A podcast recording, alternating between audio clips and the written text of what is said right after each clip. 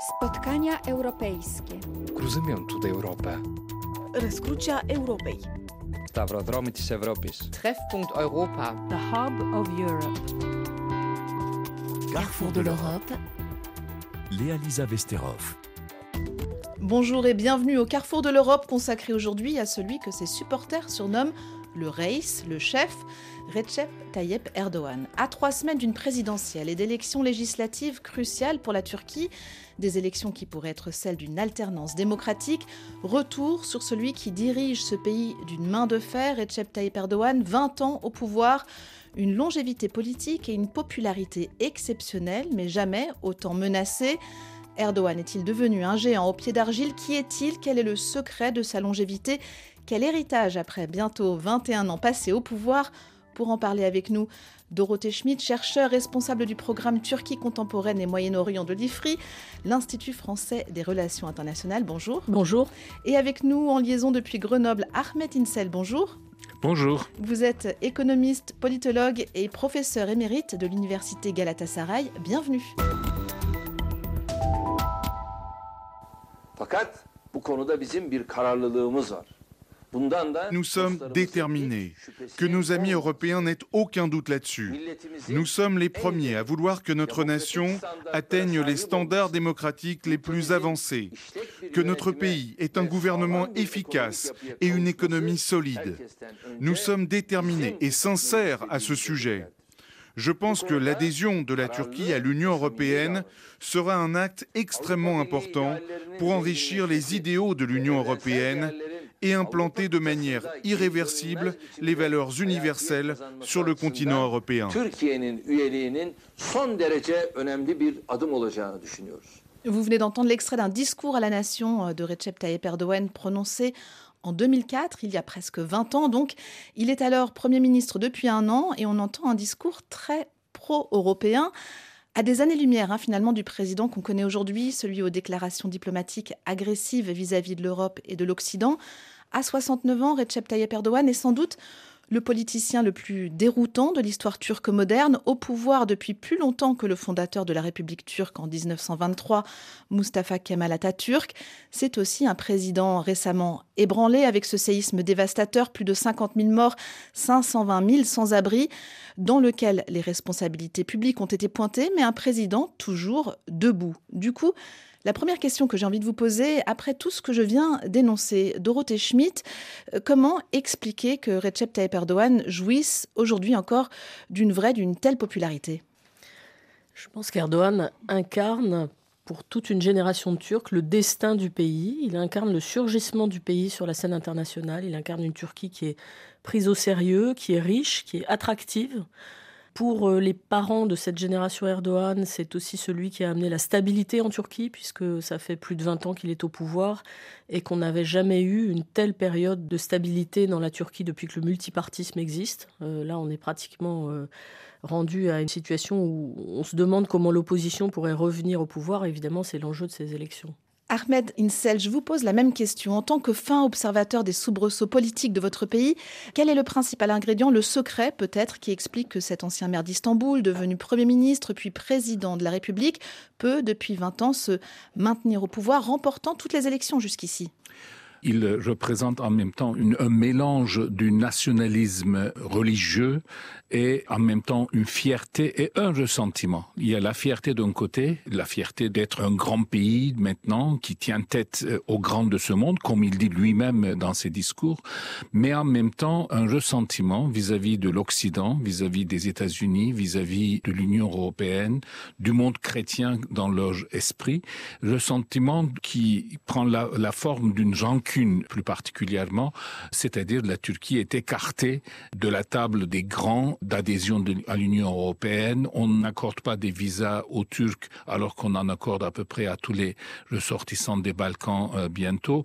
Tous ces facteurs euh, sont mobilisés et de plus en plus, évidemment, il utilise un discours religieux, un discours de peur en même temps d'une retour à une situation antérieure. Par exemple, dans ses discours électoraux actuels, actuellement, il renvoie systématiquement aux années du parti unique, mmh. aux années du parti républicain du peuple, c'est-à-dire actuellement le, le, chef de file de l'opposition qui était euh, au pouvoir durant le parti unique, et surtout euh, les peurs euh, de terrorisme, les peurs de, de, la division, les peurs contre les courants euh, séparatistes, les dangers internationaux il a un discours complotiste de plus en plus avéré, et tout ceci fait un écho dans la population, et d'autant plus que dans la population, chez les jeunes par exemple, d'une partie des jeunes qui vont voter pour la première fois, ils ne sont pas majoritaires, mais ils 12%. sont quand même, ils sont quand même parmi ces euh, jeunes, euh, une partie minoritaire mais significative, vont appeler euh, Tayyip Erdogan parce que c'est quelqu'un qui dit les quatre vérités, qui crie, qui, qui se positionne, un homme fort, un autocrate dans lequel ils se reconnaissent finalement. Erdogan comme une garantie de stabilité, de sécurité. Dorothée Schmidt, vous souhaitiez réagir? Je voulais réagir sur le fait que vous avez passé un, discours d'Erdogan de 2004 qui est juste avant que la Turquie rentre dans son fameux processus d'adhésion à l'Union européenne. À un moment où effectivement tout était ouvert, effectivement il y a quelque chose qui s'est joué vraiment du rapprochement et de la distanciation avec l'Europe. Alors que Erdogan lui-même, islamiste, arrivé au pouvoir avec tout pouvoir pendant des années, avait réussi à nous donner l'impression, exactement comme il disait dans son discours, qu'il était en train de démocratiser la Turquie dans un premier temps, qu'il l'ouvrait, qu'il la libéralisait. Il est vraiment l'artisan d'une espèce de transformation dans un premier temps de la culture politique turque pour desserrer toutes les contraintes que un passé de coups d'État militaire réguliers avait laissé, avait légué dans l'histoire de la Turquie. Le problème, c'est que maintenant, il est en train de se réancrer dans une sorte de chemin autoritaire historique. Et là encore, Ahmed a très bien expliqué cette obsession de l'histoire qu'a Erdogan de remettre ses pas dans ceux de glorieux ancêtres, qui parfois sont proches de lui idéologiquement, parfois non, mais qui ont en commun d'être des hommes forts, des gens qui ont marqué l'histoire, qui ont transformé l'histoire, et pas simplement la Turquie, mais le monde. On va en parler tout au long de l'émission, mais peut-être pour revenir d'abord sur l'homme, euh, né en 1954 en pleine guerre froide dans un quartier populaire d'Istanbul. Ahmet Insel, les origines sociales modestes de Recep Tayyip Erdogan, euh, c'est important pour mieux comprendre euh, le personnage? Il joue beaucoup là-dessus. Euh, D'abord, euh, ses origines populaires, euh, à la fois populaires en termes de niveau social. Ce n'est pas très très pauvre non plus. Hein. Il faut reconnaître, c'est une classe moyenne inférieure. Son père était quand même capitaine de bateau. C'est pas n'importe qui qui devient capitaine de bateau. Qui sont des revenus modestes, une famille très pieuse, un père très autoritaire, mm. dans un environnement autoritaire violent même. Il ne faut pas penser qu'Assem Pacha, c'était l'endroit où il a grandi comme des banlieues des villes euh, françaises. C'est au cœur d'Istanbul, sur la Corne d'Or, et tout près de la partie très moderne, occidentalisée, bourgeoise de d'Istanbul. Et, et c'est un quartier très populaire, mélangé, et effectivement qui a reçu beaucoup d'immigration intérieure. Alors, il a joué là-dessus, il a fait comme tout populiste en fait, hein, tous les populistes essayent de trouver un peu une origine pauvre populaire pour se faire valoir du peuple, et il a beaucoup joué sur la carte. Moi, je suis du peuple, je représente le peuple, le peuple et moi font un. Et ça, c'est euh, vraiment une des raisons fondamentales de sa dérive et de sa conception très particulière de la démocratie. Je suis élu, à partir du moment où je suis élu, je fais un avec le peuple parce que je, viens du cœur du peuple. Et puis deuxièmement, dans cette Kassim Pacha populaire, à l'époque, c'était pas très courant. Son père l'a envoyé en enseignement secondaire à partir du collège dans le collège de formation de imam et prédicateur. Il a eu une formation jusqu'à l'université, une formation religieuse. Mmh. Voilà. Dorothée Schmidt, je me tourne vers vous, euh, populiste, homme du peuple qui parle comme le peuple, disait Ahmed Insel. Ces discours sont très prisés par les Turcs. Erdogan a reçu une éducation religieuse, on l'a dit, mais ce n'est pas un intellectuel. Est-ce que c'est un, un, idéologue, Dorothée Schmidt, ou, ou pas du tout? Pour revenir un tout petit peu sur sa formation, moi ce qui me frappe, c'est l'extrême discipline, la volonté de s'en sortir. Effectivement, c'est une toute petite classe moyenne dont vient Tayyip Erdogan, avec cette idée aussi d'une famille euh, originaire de la mer Noire qui s'installe à Istanbul, donc qui monte à la ville, qui monte à la métropole en fait.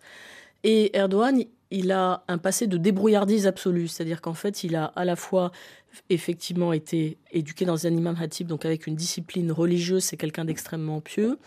Il a toujours fait des tas de petits jobs pour s'en sortir. Il a été footballeur professionnel un temps. Il a été engagé très tôt dans le syndicalisme étudiant, puis dans les partis islamistes, ancêtres de l'AKP, très tôt.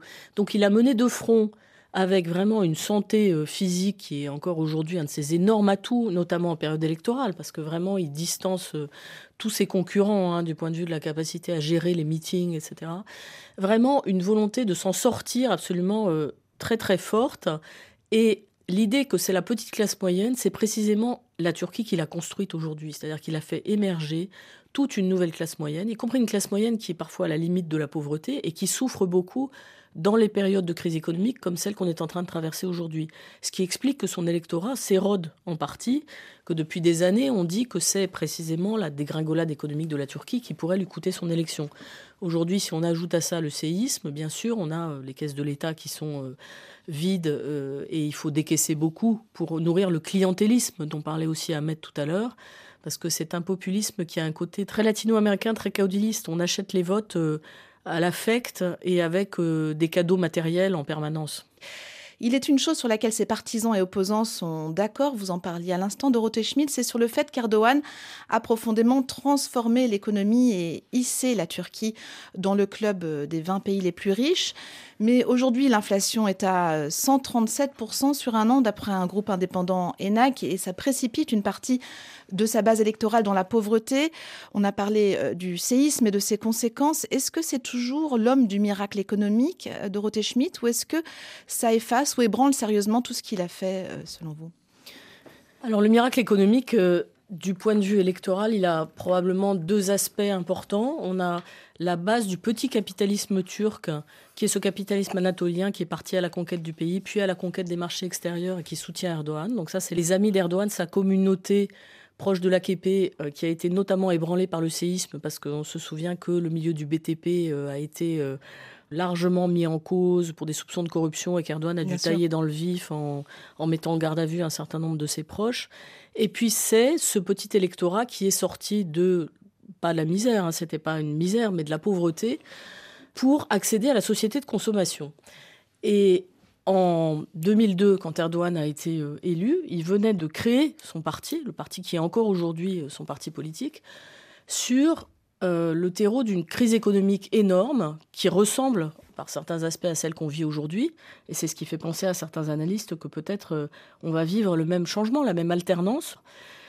Est-ce que aujourd'hui ça suffit, cette perte de crédibilité économique suffit à faire basculer l'électorat? Ce qui compte, c'est le pouvoir d'achat. C'est pas ce que nous, on voit sur le pilotage politique erratique de l'économie turque, parce que ça, finalement, le turc de la petite classe moyenne, on lui dit euh, il y a plus d'indépendance de la banque centrale, il y a une politique des taux erratiques, il comprend pas ça. En revanche, au quotidien, effectivement, le fait qu'on n'arrive plus à se nourrir correctement, c'est un vrai problème. Et encore une fois, après le séisme, on a aussi vraiment une onde de choc économique qui se répand en Turquie. Donc c'est un vrai souci. Ce qui explique qu'Erdogan va devoir surjouer des aspects politiques, diplomatiques, et vraiment resserrer les boulons dans son organisation de campagne logistique, voire peut-être à la marge, euh, il faudra se pencher sur les conditions techniques du scrutin, pour pouvoir être sûr de continuer à, piloter le, le bateau Turquie. En tant qu'économiste, Ahmed Insel, je me tourne vers vous. Qu'en pensez-vous euh, cette gestion erratique de l'économie dont on parlait à l'instant? Ça pourrait euh, lui coûter cher? Ben, je pense que si euh, Erdogan va perdre les élections euh, prochainement, ça va être essentiellement à cause de l'économie, pas que, mais essentiellement à cause de l'économie, parce que nous connaissons en Turquie un appauvrissement non pas des plus pauvres, parce que là il a augmenté le salaire minimum, etc. Mais euh, imaginez que aujourd'hui le salaire minimum en augmentation euh, par rapport à l'inflation, a pu à peu près garder son pouvoir d'achat, mais le salaire minimum s'est approché de 70% du salaire moyen. Autrement dit, le salaire moyen des classes moyennes, le revenu moyen des classes moyennes a beaucoup perdu a énormément perdu. Là, il n'y a pas de rattrapage. Et c'est dans ce secteur-là, d'ailleurs, que euh, l'érosion est beaucoup plus visible, est essentiellement visible dans les grandes villes, à Istanbul, à Ankara, à Izmir, à Adana, dans les grandes villes où la classe moyenne n'est pas simplement salariée de la fonction publique, mais aussi salarié moyen. Et, et, deuxième facteur, dans l'opposition, ce qui affaiblit beaucoup euh, Tayyip Erdogan dans sa crédibilité économique, il y a un ancien ministre des Finances très populaire ou très techniquement soutenu par les milieux d'affaires de Tayyip Erdogan, euh, Babajan, qui a quitté AKP et qui a créé un autre parti et qui fait partie de la coalition d'opposition. Et donc, la présence de cet architecte de la réussite économique de AKP dans les années 2000 est maintenant dans l'opposition et là, effectivement, il perd un peu de crédibilité. Il a perdu énormément de confiance. Personne ne se veut se mettre à côté de lui dans le milieu académique ou milieu professionnel économique crédible. Et ça, c'est quelque chose qui aussi touche la confiance des acteurs économiques, pas de classe moyenne, mais des acteurs économiques, des entrepreneurs, etc., qui ont apparemment commencé à prendre langue avec l'opposition pour pouvoir un peu s'assurer de la suite. Euh, éventuellement, ils envisagent l'après Erdogan dans ce sens-là. Vous parlez donc d'une perte de confiance auprès des, universitaires, des experts, des acteurs économiques. Euh, certains observateurs parlent même d'une haine de l'élite et des universitaires. Euh, Ahmed Insel, vous qui ne pouvez pas retourner dans votre pays, qu'en pensez-vous? Euh, Il y a une détestation d'Erdogan, de, de l'expertise des intellectuels? Mais ça, c'est le propre de tous les populistes, c'est de créer euh, le peuple contre l'élite. C'est vraiment le discours partout qu'on Orban fait la même chose, Poutine fait la même chose, ou les cadillos dont parlait Dorothée euh, tout à l'heure, les cadillos latino-américains ont toujours tenu ce genre de discours. C'est vraiment le discours euh, populiste qu'il a développé essentiellement à partir de 2011-2012 donc du coup, il y a une schizophrénie euh, dans sa positionnement en même temps entre son discours et son positionnement. Il vit dans un palais ressemblant à un palais de Ceausescu de mauvais goût mais immense. Mais en même temps, il va euh, plaider euh, la cause du peuple. Mais en même temps, je crois qu'il commence à un peu perdre les pédales parce que, par exemple, il disait oh, les problèmes des prix des oignons, des prix des tomates, etc., ce qui est un grand problème actuellement en Turquie. L'inflation des prix alimentaires dépasse le niveau moyen de l'inflation. Oh, nous avons résolu tous ces problèmes, il n'y a aucun problème. Alors évidemment, entendre ça, même pour un électeur mmh. pauvre euh, de Tayyip Erdogan, je crois que ce n'est pas euh, très audible.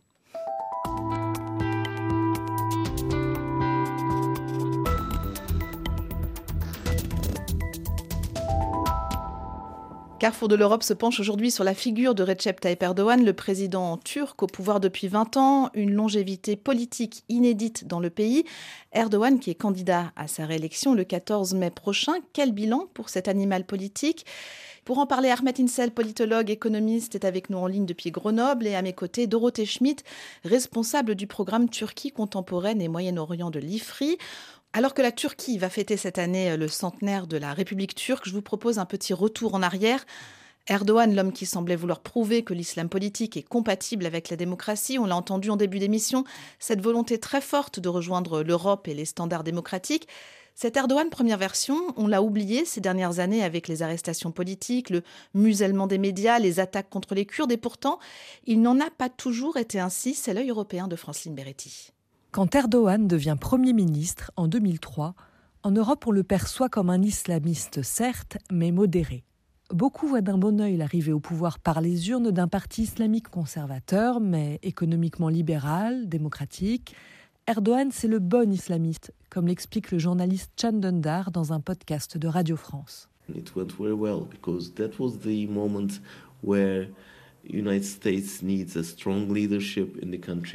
Ça a très bien marché. C'était le moment où les États-Unis avaient besoin d'un pouvoir fort dans le pays.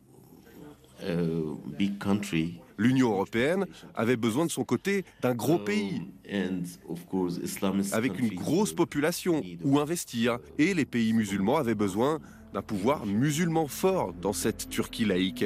Il convenait à tout le monde. Mais ça a mal tourné sur plein de sujets. La participation des femmes à la vie publique, la laïcité, la géopolitique.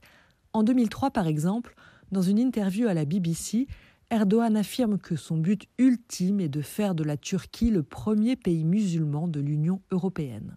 Certains ont sûrement dû suer à grosses gouttes à Bruxelles. Heureusement pour eux, gros changement de ton en 2017.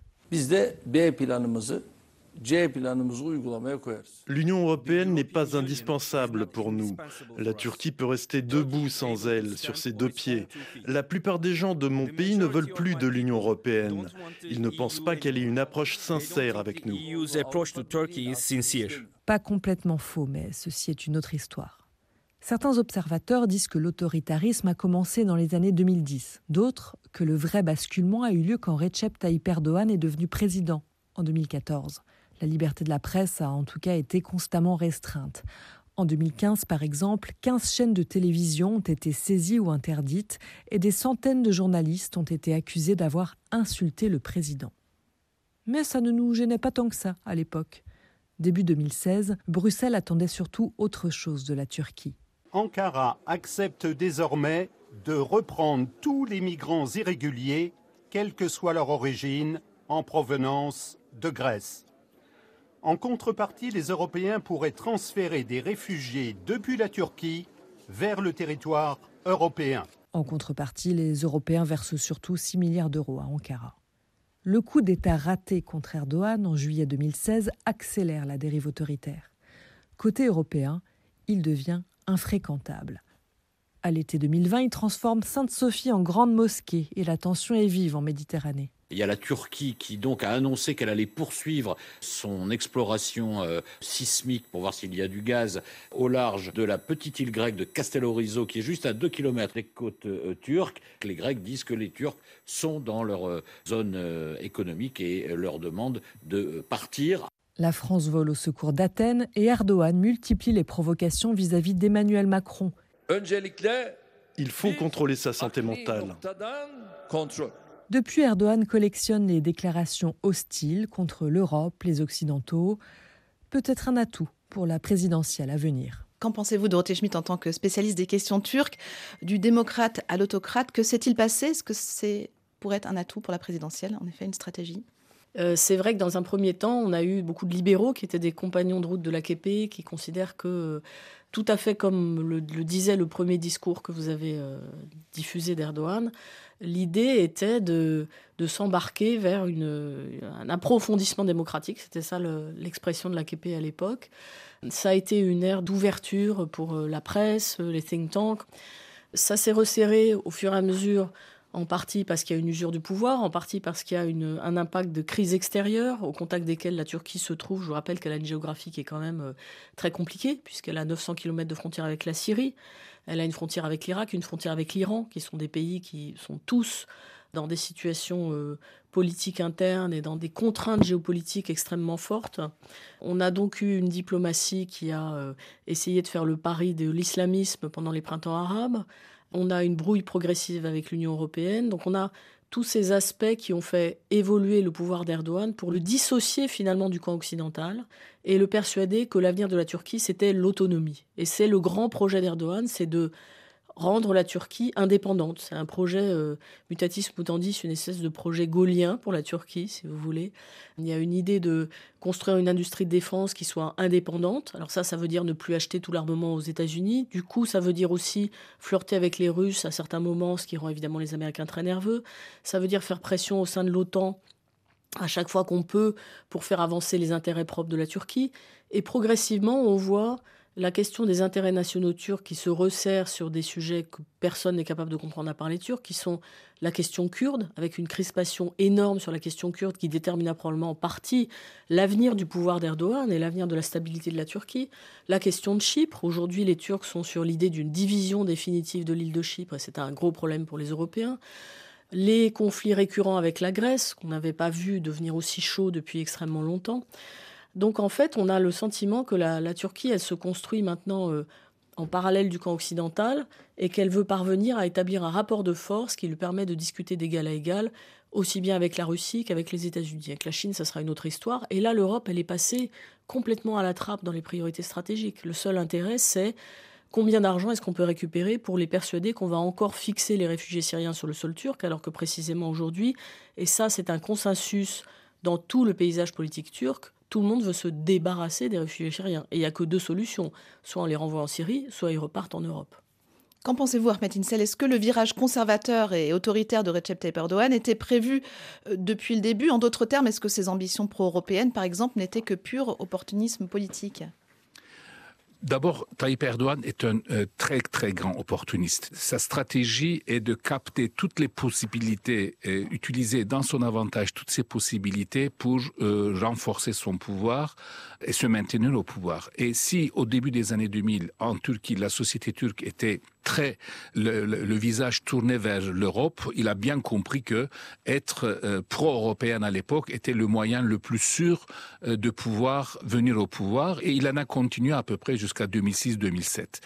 D'autre part, Tayyip Erdogan a une formation très autoritaire, à la fois de sa formation euh, familiale, mais aussi de l'idéologie dans laquelle il s'est baigné dans sa jeunesse sur le méfait de l'Occident, le danger de l'Occident chrétien, hein, particulièrement, avec un nationalisme exacerbé, nationalisme religieux exacerbé, etc. Donc du coup, il a une formation très autoritaire, il a aussi une psychologie et un comportement très autoritaire.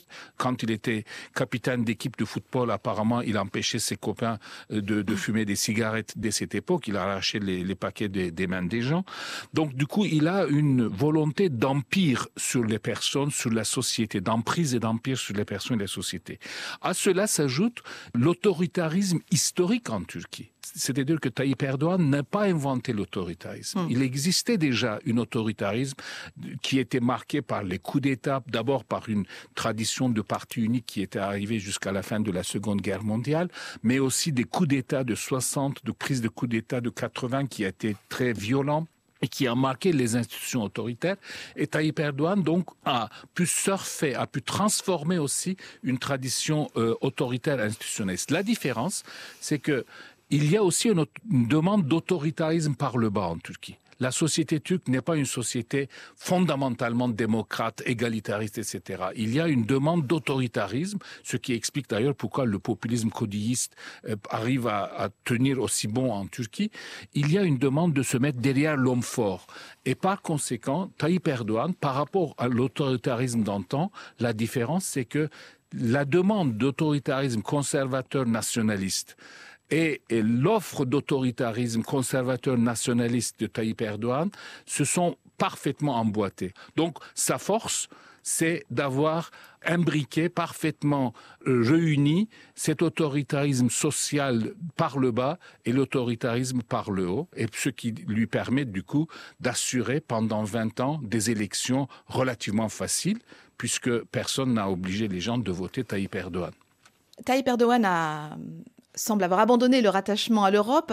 Il s'est tourné vers son étranger proche, la Syrie, la Libye, le Caucase, mais aussi euh, l'Afrique, avec les fondations religieuses de son ex-ami euh, Gulan, qui sont présentes dans beaucoup de pays africains. Est-ce que c'est une marque euh, de son héritage, ça Dorothée Schmidt, cette réactivation d'une diplomatie de l'Empire avec ce rayonnement culturel vers l'Afrique notamment? Effectivement, si on s'intéresse à la diplomatie de la Turquie, on a cette obsession de s'imposer comme puissance. Les premiers interlocuteurs pour ça, c'est les Européens, c'est bon. Maintenant, leur compte est bon, pratiquement.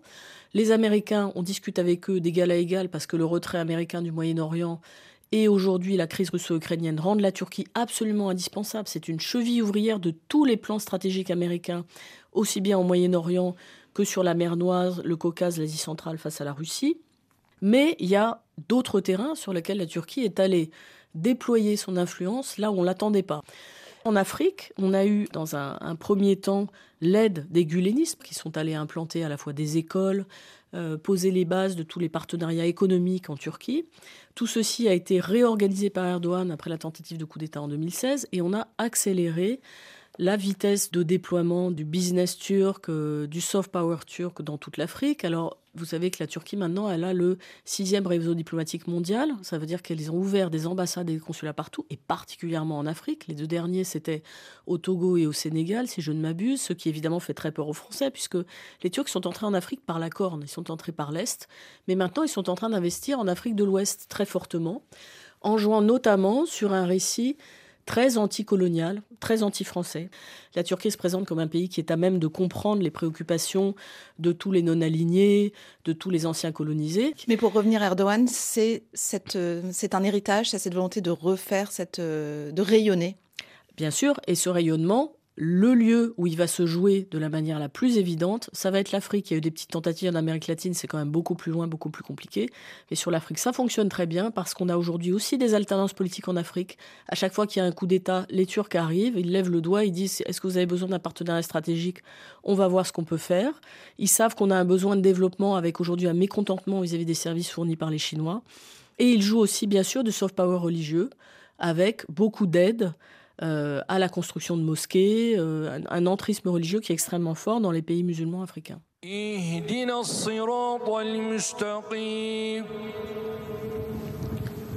صراط الذين أنعمت عليهم غير المغضوب عليهم ولا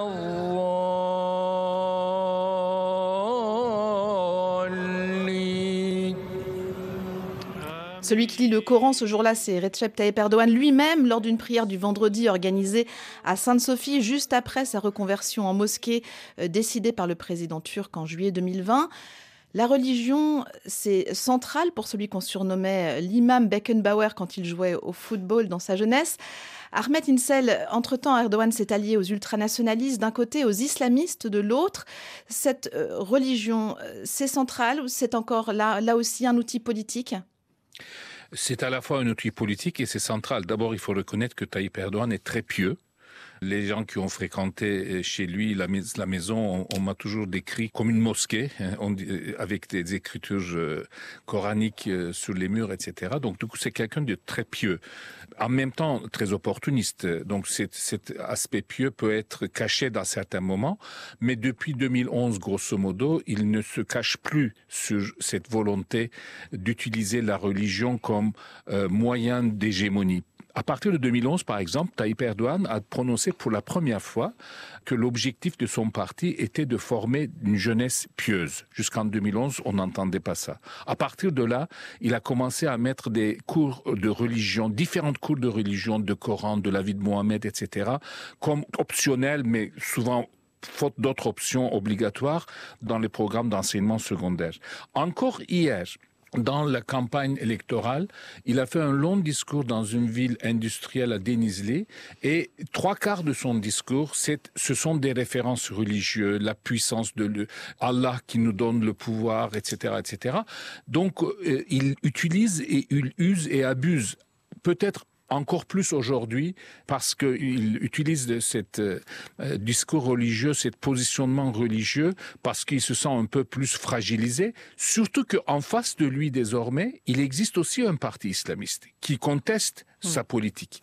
Donc du coup, Tayyip Erdogan, qui jusque-là arrivait parfaitement à jouer sur les fractures sociales de la Turquie entre laïcs et religieux, se trouve maintenant face à lui avec une coalition qui dispose d'un parti islamiste, d'une droite libérale, d'une droite conservatrice, d'une euh, droite euh, nationaliste, etc. Et donc du coup, il est un peu désemparé dans son discours positionnement classique. Moi, la majorité sociologique de la Turquie, qui est conservatrice, musulman, sunnite, et face à nous, les athées, les étrangers, les alévites, euh, les vendus à l'étranger, etc., ou les Kurdes, les séparatistes. Alors que là, il s'accroche encore plus, je crois, à ce discours. Il a euh, fait alliance avec deux partis très minoritaires, mais qui sont euh, islamistes radicaux. Un parti issu de l'ancien parti, le fils de, de, fondateur du parti islamiste en Turquie, le fils d'Erbakan, a créé une partie très réactionnaire. Et il a fait alliance pour cette élection, qui pose d'ailleurs beaucoup de problèmes, avec un parti islamiste kurde proche de Hezbollah et qui est marqué par des violences extrêmes dans les années 90. Alors là, on voit bien qu'il il est obligé de mobiliser euh, l'arrière-ban de ce qu'il lui reste, et ce qu'il lui reste essentiellement dans ce cadre-là, c'est une discours offensive dans l'apparence, mais en fait défensive dans la réalité, c'est-à-dire si les autres arrivent au pouvoir, vous allez perdre tout ce que vous avez gagné comme acquis de la banalisation de l'islam dans l'espace public. Qu'en pensez-vous, Dorothée Schmidt, après le règne laïque du fondateur et premier président de la République de Turquie, Mustafa Kemal Atatürk Erdogan est vraiment celui qui a débridé l'expression de l'islam dans la sphère publique turque. Euh, c'est l'un des socles de sa popularité. Je pense notamment aussi à ce qu'il a fait avec la Dianet, l'institution chargée de gérer le culte musulman et les moyens qu'il lui accordait. Oui, alors effectivement, il a d'abord il a banaliser à nouveau l'expression de la religion dans la société turque, dans l'espace public. Vous savez qu'il y a un gros sujet sur euh, notamment le voile des femmes, qui était le, grand, voilà, le grand, grand, sujet symbolique de, euh, des premières années de l'AKP. Euh, alors maintenant, ce qui est très intéressant, c'est quand on suit les indicateurs euh, sociologiques, en réalité, la société turque, elle est en voie de sécularisation, progressivement, très progressivement, mais si on regarde les indicateurs sur 10 ans, en réalité, on a moins de femmes qui portent le voile, moins de gens qui se déclarent faire la prière ou qui se déclarent croyants, etc. Progressivement, là, on est plutôt dans un moment de baisse, je tiens à le dire, parce qu'en fait, comme on voit la Turquie très différemment de la façon dont on la voyait il y a 20 ans, on a l'impression qu'elle s'est mm. massivement islamisée. Non, c'était un pays massivement musulman conservateur. Et Erdogan a surtout réussi à imposer l'islam comme une ressource politique absolument indispensable. Et ce qu'expliquait très bien Ahmed, c'est que là, on a une répartition des partis islamistes entre l'opposition et euh, le bloc euh, qui est au pouvoir. Il y a aussi donc deux dissidents de l'AKP quand même, hein, euh, deux dissidents, Ahmed Davutoglu et Ali Babajan, qui ont créé leur propre parti politique, qui sont quand même des gens qui sont censés venir de cette communauté d'islamistes démocrates, entre guillemets, d'Erdogan même. Donc on a une grande confusion sur la façon dont est répartie cette ressource politique qu'est l'islam aujourd'hui dans le paysage turc, au point que très souvent, depuis d'ailleurs pas mal d'années, le GP, le parti historique de Kemal Atatürk, donne des gages aux islamistes, en mettant des femmes voilées sur ses listes, euh, en, parlant de protéger la liberté religieuse. Liberté religieuse, ça veut dire justement le fait de pouvoir porter le voile comme on souhaite. Donc on a vraiment un Erdogan qui a réussi à imposer cette ressource religieuse à tous les partis. Et cette banalisation aujourd'hui, elle fait que c'est pas forcément là-dessus que la différence va advenir. Mais je pense que là, on a, dans votre question, est-ce que c'est vrai, est-ce que c'est tactique, est-ce que c'est instrumental, ou est-ce qu'il y a vraiment une inspiration mystique quasiment.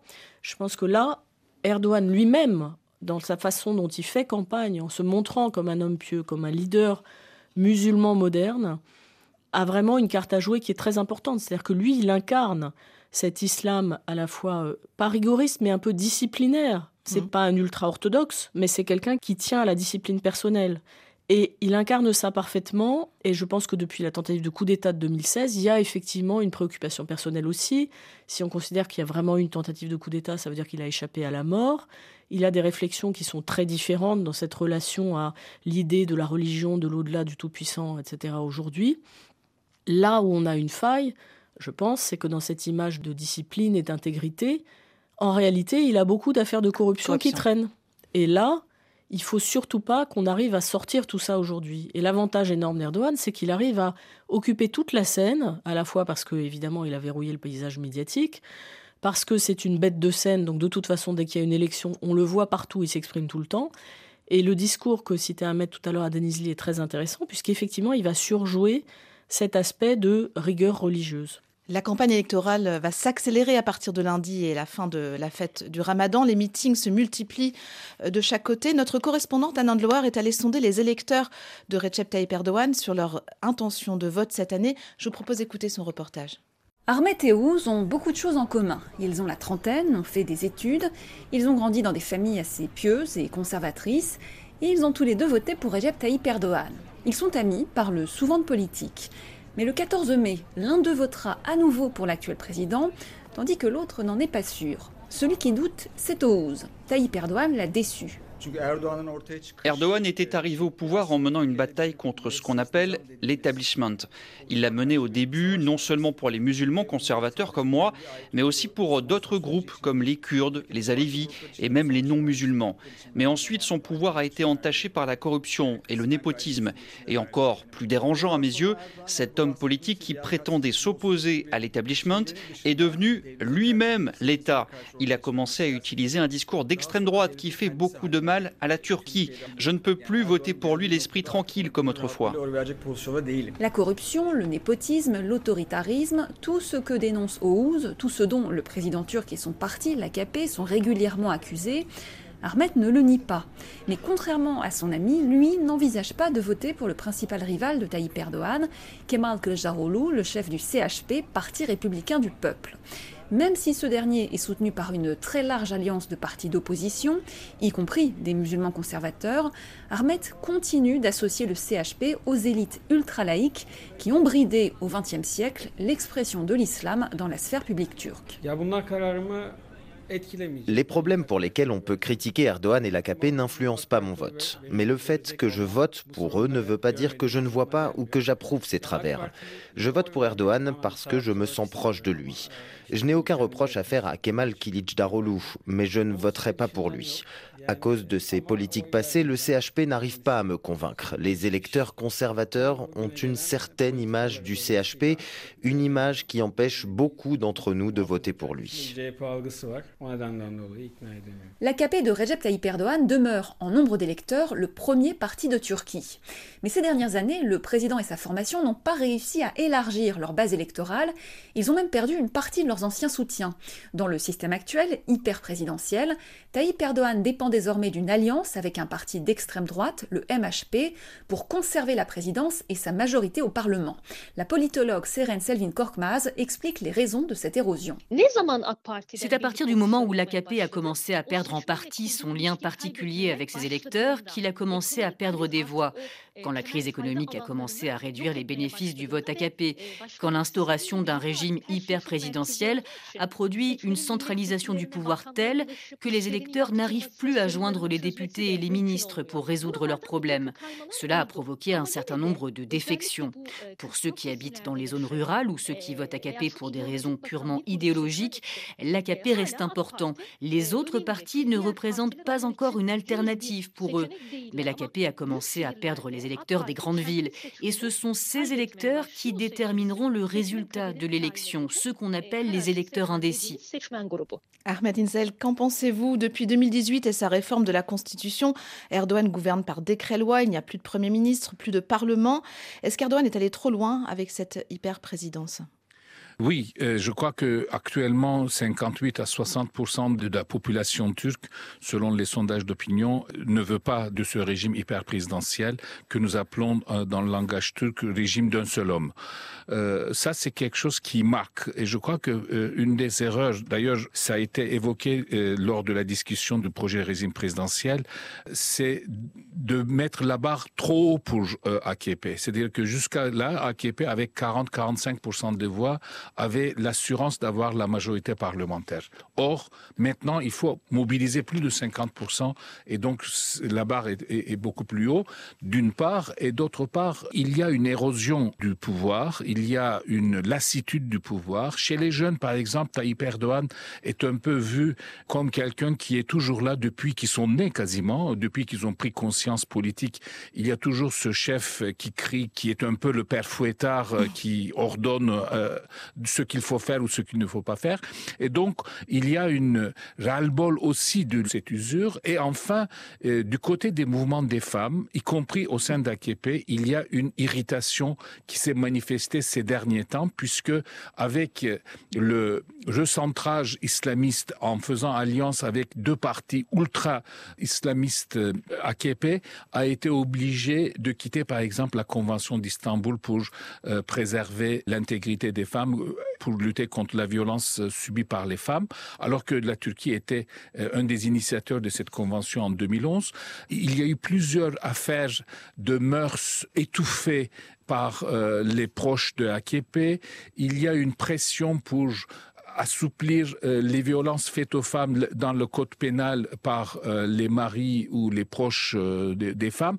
Tout ceci fait que même dans l'AKP, il y a dans le mouvement féministe proche musulman une irritation qui monte. Donc du coup, on voit bien que le pouvoir d'Erdogan est de plus en plus restreint, mais par exemple, là, il a commencé à faire pour la campagne électorale, il va essayer de faire les moyens les plus populistes, c'est-à-dire des promesses d'attribution très rapide des bâtiments pour euh, les victimes euh, du tremblement de terre. Je ne sais pas comment on va pouvoir construire des dizaines de milliers de bâtiments en un an, mais il promet qu'ils auront leur logement dans un an. Une augmentation du salaire minimum encore plus euh, à la rentrée, ce qui fait que l'opposition, cette fois-ci, a joué le jeu de Tayyip Erdogan.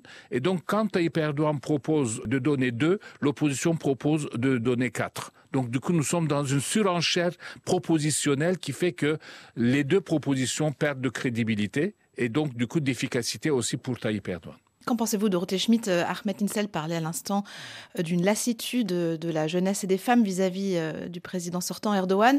Mais on l'a entendu dans ce reportage, il y a aussi son parti AKP, Justice et Développement, qui est véritablement une machine à gagner les élections avec 11 millions d'adhérents. C'est dix fois plus que le principal parti d'opposition. Oui, je pense que la difficulté essentielle, c'est que l'opposition, même si elle a réussi en 2018, on a déjà eu ce cas. Au municipal, ça a permis à l'opposition de gagner Istanbul-Ankara. Donc on a un accord, mais ce sont des accords électoraux. Il n'y a pas d'idéologie commune, il n'y a pas de programme crédible commun. Donc en fait, il y a une sorte de flou qui est associé à l'idée que l'opposition va revenir au pouvoir. Et ça, je pense que c'est l'avantage essentiel pour Tayyip Erdogan, c'est que lui, il a un programme, c'est en gros continuer mais en faisant mieux, et il a quand même toute une partie de son bilan qui est assez positive, alors qu'en face, on a la perspective de revenir à des gouvernements de coalition, avec une coalition qui n'a pas d'accord sur la plupart des sujets, et les gouvernements de coalition, c'est associé en, Turquie à une, mémoire de succession de coups d'État historiques, de chaos social, euh, de quasi-guerre civile. Donc là, on n'en est pas tout à fait là, mais enfin, il y a quand même un doute sur l'idée que l'ordre public va pouvoir euh, continuer à, à, exister en Turquie. Et Erdogan va évidemment jouer là-dessus, sur la peur du chaos. Et puis, il faut bien voir que là, on est l'année du centenaire de la République. C'était une année qui devait être le jubilé d'Erdogan, vraiment. Euh, le moment où il allait euh, vraiment finaliser le passage de relais finalement symbolique d'Atatürk à lui-même. Il a en début d'année ce gigantesque tremblement de terre qui met tout par terre, physiquement, financièrement. Et aujourd'hui, ce qu'il faut qu'il arrive à donner comme impression, c'est qu'on va avoir un nouveau départ. Et ça, c'est vraiment son défi quand il fait campagne, notamment dans les régions qui ont été affectées par le tremblement de terre. Donc je pense que c'est ce discours de nouveau départ qu'il faut qu'il arrive à enclencher, et c'est pour ça qu'effectivement les promesses de reconstruction sont tellement importantes. Il faut qu'il montre que finalement la Turquie, elle va entrer dans le monde de demain. Et le monde de demain, c'est un monde post-guerre en Ukraine, post-printemps arabe. C'est un monde qui est assez dystopique, où on fait face à des menaces de tous les côtés, et où jusqu'à présent la Turquie, elle a tiré son épingle du jeu en réalité, parce qu'elle a réussi à se construire comme puissance géopolitique majeure. Elle a tenu la dragée haute aux Européens. Elle se fait respecter des Américains. Aujourd'hui, Erdogan a réussi à se faire livrer, enfin, à obtenir de Biden la promesse d'obtenir ces fameuses modernisations de sa flotte d'avions militaires en échange du déblocage de l'entrée de la Finlande dans l'OTAN. Donc on a plein de victoires symboliques qui sont absolument énormes pour rassurer les Turcs. Donc quand on écoute l'électorat, à votre petit sondage, on entendait les gens comme effectivement dans un pays tout à fait démocratique. C'est ben, demain, moi je sais pas trop pour lequel je vais voter. On ne sait pas aujourd'hui de quel côté ça va pencher au dernier moment. Il y a évidemment une hésitation vertigineuse à donner les clés du pouvoir à une opposition dont on ne comprend pas très bien ce qu'elle veut. Et vous le disiez, il y a cette euh, carte maîtresse d'Erdogan, la diplomatie, avec la guerre en Ukraine, qui a permis au président Erdogan de se replacer au centre du jeu diplomatique entre la Russie et l'Europe. Carrefour de l'Europe consacré à la figure politique de Recep Tayyip Erdogan à trois semaines d'une présidentielle cruciale qui pourrait être celle d'une alternance démocratique. Ludivine Amado était à la réalisation. Merci à Ahmed Insel, politologue, économiste et auteur d'un ouvrage paru en 2017 à la découverte La nouvelle Turquie d'Erdogan du rêve démocratique à la dérive autoritaire. Merci aussi à vous Dorothée Schmidt, responsable du programme Turquie contemporaine et Moyen-Orient de l'IFRI, autrice de La Turquie en 100 questions, la puissance opportuniste qui vient de paraître chez Talandier. Merci aux archives sonores de RFI et à la documentation pour leur aide précieuse à la préparation de cette émission. Retrouvez tous les épisodes de Carrefour de l'Europe sur notre site internet ou en podcast. Abonnez-vous à la semaine prochaine.